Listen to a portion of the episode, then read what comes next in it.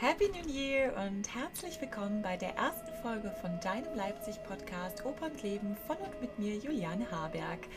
Das Jahr 2021 ist ja noch jung und frisch nach einer etwas verlängerten Winterpause geht es auch heute wieder weiter und ich erzähle euch, was die fünf Dinge waren, die mich 2020 am meisten beschäftigt haben und die fünf Dinge sein werden, die wohl 2021 mit sich bringt.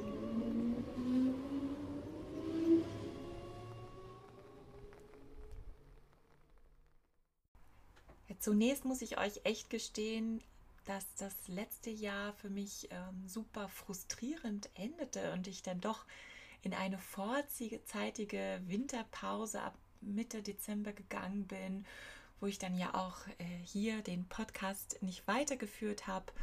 Ähm, einfach aus dem Grund, dass ähm, ich ein wunderbares Projekt wieder mit So geht Sächsisch geplant hatte das Projekt heißt Dialogforum Zukunftsmusik, das hier in Leipzig stattfinden sollte, wo ich mit verschiedenen Gesprächspartnern aus Politik, Wirtschaft, Kultur natürlich und ähm, besonders im Konzertbereich über ja, Zukunftsaussichten ähm, sprechen wollte. Ähm, das Ganze sollte eigentlich ursprünglich im Opernhaus stattfinden, dann ging es ja da an der Oper auch schon nicht mehr, weil keine Externen dort mehr rein durften. Dann erklärte sich das Gewandhaus bereit, dass wir dort zu Gast sein durften. Und dann hieß es auch, auch wieder kurzfristig, nee, geht doch nicht, weil die ähm, Corona-Zahlen einfach zu sehr gestiegen sind. Und ähm, nachdem wir dann noch wieder Ausweichstätten im Schumannhaus und im Kriegverein gefunden hatten, ähm, kam dann der Lockdown. und ähm, ja, also dann war es einfach deutlich, dass, dass man erstmal nichts mehr machen konnte und dass man erstmal abwarten musste, dass der, oh, wie sich die Lage da verbesserte. Aber in diesem Jahr geht es auf jeden Fall weiter, auch mit diesem Projekt. Und ähm, ich bin da ganz gespannt, hm, ja, was mir dort meine Interviewpartner erzählen, wie zuversichtlich äh, sie sein können, trotz diesen wirklich schwierigen Zeiten. Und das ja ist auf jeden Fall das, was jetzt vor uns liegt, ähm, ein herausforderndes Jahr. Und so ist es vielleicht erstmal gut, dass man zurückblickt und doch auch schaut in 2020 ja, was da gut war und ähm, letztendlich muss ich auch sagen, es ist nicht alles schlecht natürlich gewesen. Es ist einfach so, dass, ähm, dass nichts normal war.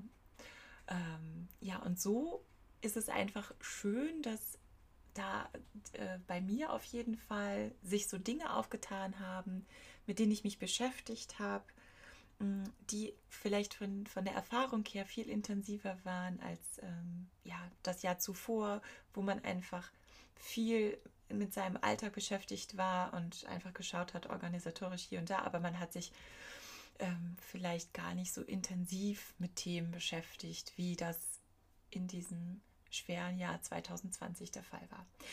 Also hier nun fünf Themen, die mich durch das Jahr 2020 getragen haben. Als erstes, also wirklich Nummer eins bei mir, äh, muss ich ähm, das Thema Rassismus nennen. Nicht nur natürlich, weil die Black Lives Matter Bewegung eben ähm, uns dazu bewegt hat, darüber weiter nachzudenken.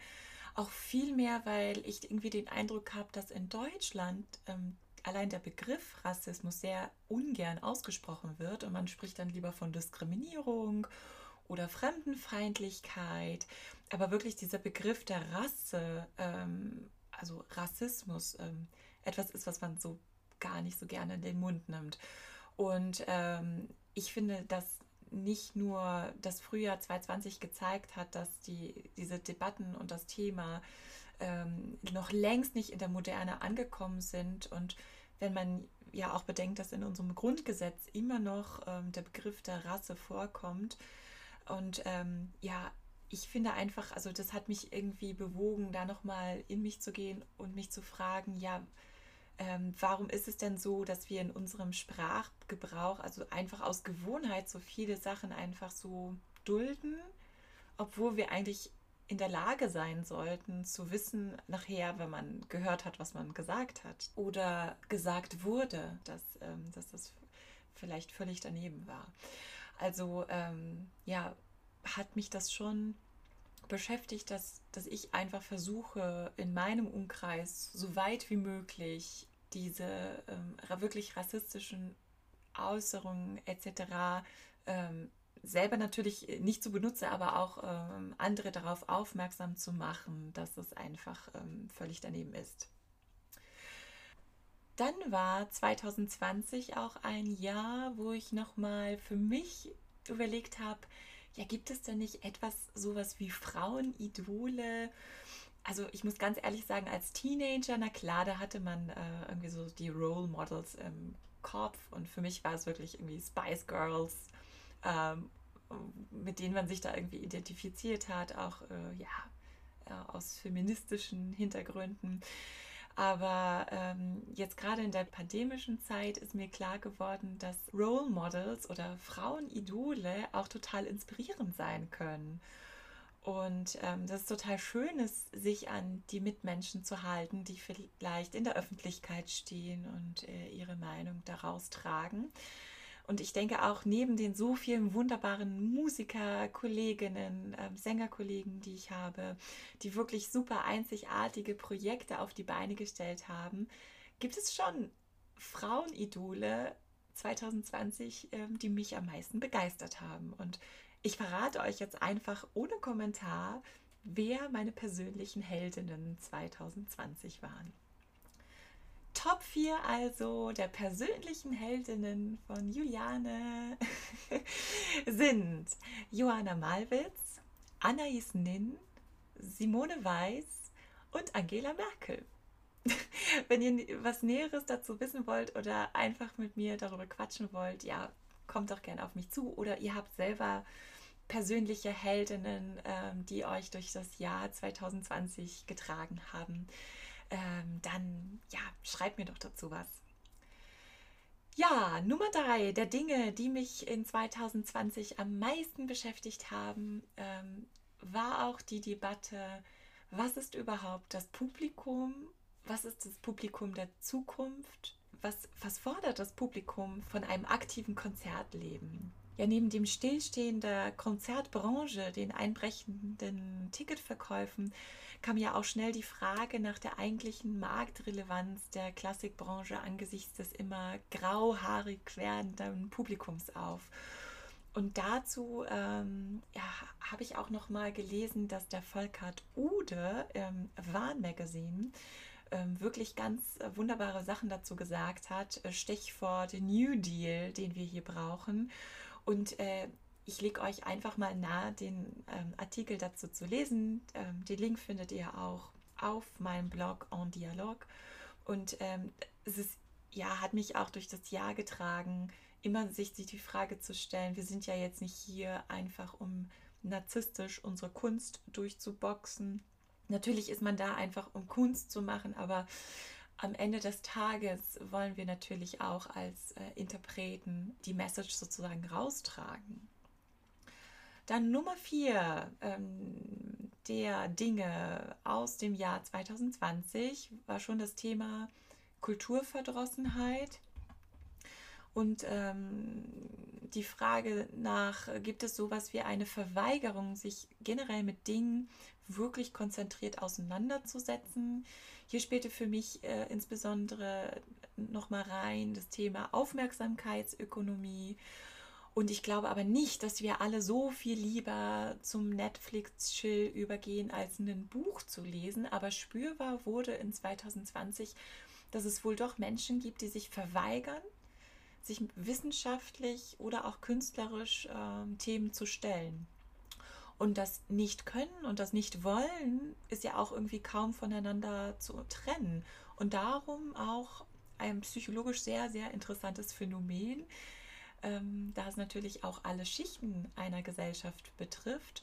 Und ähm, zu diesem Themenkomplex habe ich mir Martin Burkhardts Texte mal vorgenommen, die ich auch äh, 2020 ähm, intensiver gelesen hatte.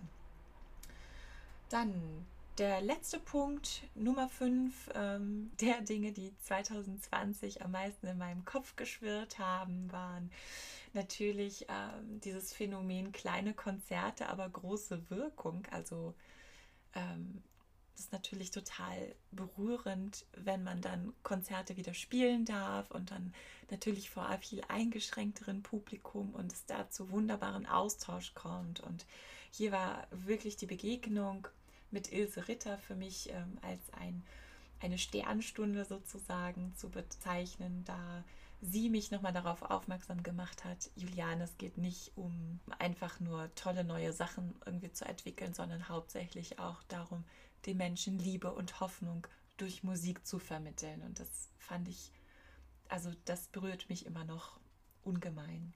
Weil da auch mit reinspielt, dass wir einfach vielleicht wieder näher zueinander rücken müssen, weil die, ähm, der Konzertbetrieb, der natürlich ein Hochleistungsbetrieb ist, so krass auf Produktion ausgerichtet ist und wir eigentlich, glaube ich, in den letzten Jahrzehnten einfach immer nur dachten, ja, wir müssen produzieren, produzieren, produzieren und dann kommt ein Werk daraus und dann gibt es einen Hörer, einen Konsumenten, der das einfach konsumiert und dann aus der Vielzahl von Angeboten einfach irgendwas wählt. Aber gerade in der Musik geht es nicht darum. In der klassischen Musik geht es nicht darum. Da geht es um ein Miteinander. Und ähm, dieses wieder näher zueinander rücken, dieses Bewusstsein dafür zu sensibilisieren, dass wir wieder mehr Austausch brauchen, ähm, ist halt wirklich auch für 2021 ein großes Thema für mich. Und äh, nachdem ich euch jetzt erzählt habe, ähm, was war, erzähle ich euch jetzt, was sein wird.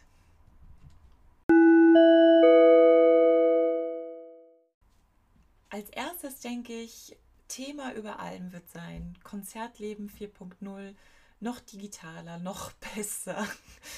Ich habe ja bereits in meiner Podcast-Serie zum Thema Digital das neue Kapital ein ähm, bisschen dazu gesprochen, wie die Zukunft vielleicht aussehen sollte oder könnte. Und auch in dem tollen Interview mit Eva Meitner wurde deutlich, dass es super ist, dass wir jetzt digital auch irgendwie breiter aufgestellt sind, aber natürlich, dass es irgendwie alles geben muss und eine gute Mischung aus analog und digital natürlich wünschenswert werden sollte. Ähm, ich denke 2021, da wird diese neue schöne Welt aber noch deutlicher zutage treten, ganz nach dem Motto, ich streame, also bin ich. Und ähm, ich werde aber mir vornehmen, auch in diesem Podcast diese Serie Digital das neue Kapital fortzusetzen und dabei äh, mit Interviewpartnern aus der Opernwelt, aber auch aus Wissenschaft und Politik dazu zu sprechen und Hauptaugenmerk wird natürlich hier erstmal sein, wie kann man denn eigentlich als Berufsmusiker digital auch wirklich arbeiten und da mal diesen Dschungel an Plattformen, die jetzt aus dem Boden sprießen, zu entwirren, damit wir dann auch auf das richtige Pferd setzen können. Nummer zwei der Themen für 2021, die ganz groß äh, besprochen werden und ähm, uns vielleicht schon ja jetzt ein bisschen Bauchschmerzen machen. Was ist denn bitte schön mit unserer Opernwelt, mit unserem Opernleben? Tja, auch bei mir, also dieses flaue Gefühl, werde ich nicht los, große Besetzung, geschweige denn Opernleben wird es sicherlich bis April, Mai 2021 nicht geben. Und aus meiner Sicht und ähm, die Erfahrung, die ich jetzt gemacht habe, versuchen die Opernhäuser ja noch immer vielerorts den Schein zu wahren, dass bald, so schnell wie möglich, also ein Betrieb dann wieder ähm, in, in ein Normalbetrieb dann wieder aufgenommen werden könnte. Und dann werden da Probenpläne geschmiedet, die sehr optimistisch sind und, ähm, und gerade das macht mir sehr große Bauchschmerzen, weil ich denke, dass hier eine pessimistische Herangehensweise und wirklich eine Planung, die eben auf diese pandemische Bedingungen ausgerichtet ist, kleine Besetzung mit einschließt und auch multimedial funktioniert, der viel richtigere Weg wäre. Ja, und manchmal verstehe ich auch nicht, warum einfach nur so ähm, Up-to-Bottom-Management äh, da betrieben wird, einfach von oben herab auf das künstlerische Personal irgendwelche Projekte heruntergedrückt werden. Ähm, und ich fände es halt viel schöner, wenn die Künstler eines Hauses halt viel stärker mit einbezogen werden könnten. Und ähm, wahrscheinlich, warum das immer noch nicht geschieht, äh, hängt damit zusammen, dass der, der Opernbetrieb halt total unflexibel ist. Also eigentlich der unflexibelste Betrieb, den ich kenne. Budgetpläne total starr sind und ähm, darum häufig ungerecht. Naja, also ich ähm, würde mir einfach viel, viel mehr Innovationskraft überall wünschen. Und ich glaube, und ich glaube, dass wir am Ende dieser Spielzeit auch äh, eindeutig sehen werden, dass die Häuser gewinnen, die schon sehr früh ihre Programmgestaltung auf die Zukunft ausgerichtet haben. Und ähm, all diejenigen, die da Sachen verschlafen haben, ähm, werden dabei nicht so gut wegkommen.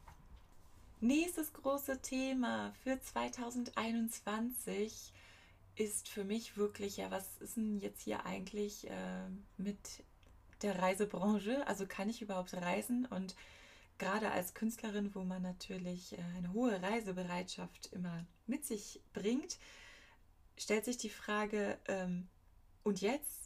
Also wenn Fluggesellschaften nur Flugpläne ab März, April haben und das auch wiederum nur eingeschränkt und wahrscheinlich ziemlich mitgenommen sind von, ähm, von der Pandemie. Äh, wie arbeite ich als Künstler, wenn ich eigentlich kaum reisen kann? Und ähm, ich habe äh, das Gefühl, dass doch äh, gerade auch wir Sänger uns viel mehr lokal wieder engagieren müssen, anstatt nach außen zu schauen.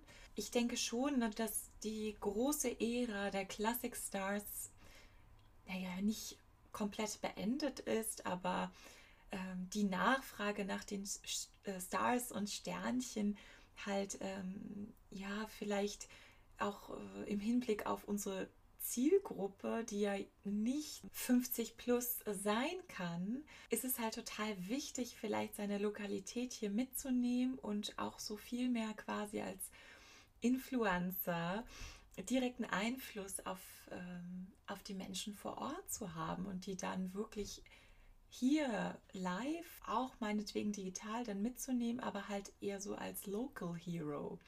Ähm, also ich glaube, in Zukunft reicht es einfach nicht mehr aus, dass ich ähm, eine wunderbare Sängerin bin mit wunderbarer Stimme, wunderbarer Technik und Ausdruckskraft, sondern unsere Zielgruppe fragt da jetzt viel mehr nach anderen Verständnisebenen, die halt über diesem Entertainment-Konsum allein hinausgehen. Und gerade die pandemischen Bedingungen mit den Reiseeinschränkungen wird diese Bewegung auch noch mal stärker beschleunigen.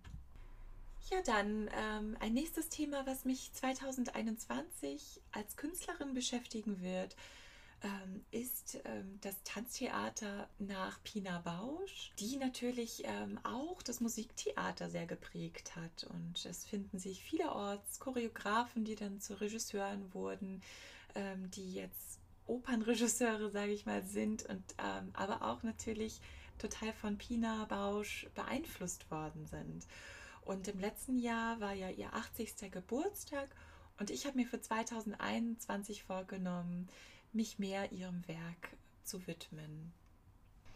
Als letztes ist noch zu nennen, das Jahr 2021 ist ja auch ein Wahljahr. Und in diesem Wahljahr beschäftigt mich wirklich ähm, dieses Thema, sind wir eine Bildungsgesellschaft oder was sind wir überhaupt? Die Ära von Angela Merkel wird ja dann vorbei sein.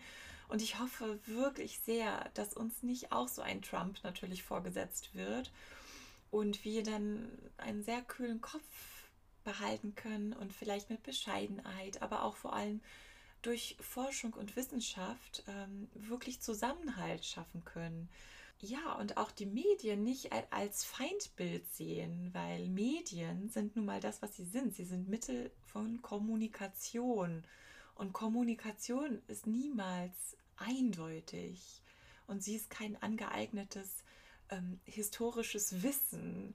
Also die Bewältigung der Krise ähm, hängt meiner Meinung nach auch stark von der Lernbereitschaft unserer Gesellschaft ab Und ich finde, dieses Wahljahr wird dann zeigen, haben wir wirklich Potenzial dazu, eine Bildungsgesellschaft zu werden, weil leider muss man es wirklich sagen, wir sind es nicht.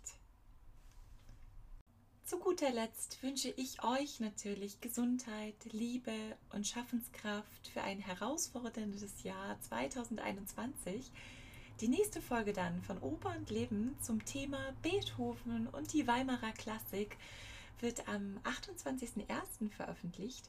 Hier spreche ich dann mit Damian vom Goethe-Museum Düsseldorf zu diesem Thema und es wird auch ein paar schöne Klangbeispiele geben. Ja, und danach folgt dann endlich das Projekt, was ich auch schon angesprochen hatte, der Dialogforum Zukunftsmusik in Zusammenarbeit mit MyFilm für die Kampagne So geht Sächsisch darf endlich stattfinden. Natürlich auch wieder alles sehr reduziert und eingeschränkt. Ähm, aber ihr könnt euch dann auf sehr spannende Interviewgäste aus Leipzig freuen. Und damit versuchen wir dann ein Stimmungsbild der Leipziger Klassikszene zu malen und Austausch zwischen Kultur, Politik und Wirtschaft herzustellen. Wenn du also drängende Fragen auch noch an Leipziger Politiker hast oder mir deinen Ausblick für 2021 mitteilen willst, dann freue ich mich sehr auf unseren gemeinsamen Austausch. Du kannst mich über meinen Blog en Dialog oder auf www.sogehtsächsisch.de kontaktieren. Ich bin mir sicher, dass wir nur gemeinsam Hoffnung für eine wunderbare Opern- und Konzertwelt verbreiten können. Also, dann bis nächstes Mal.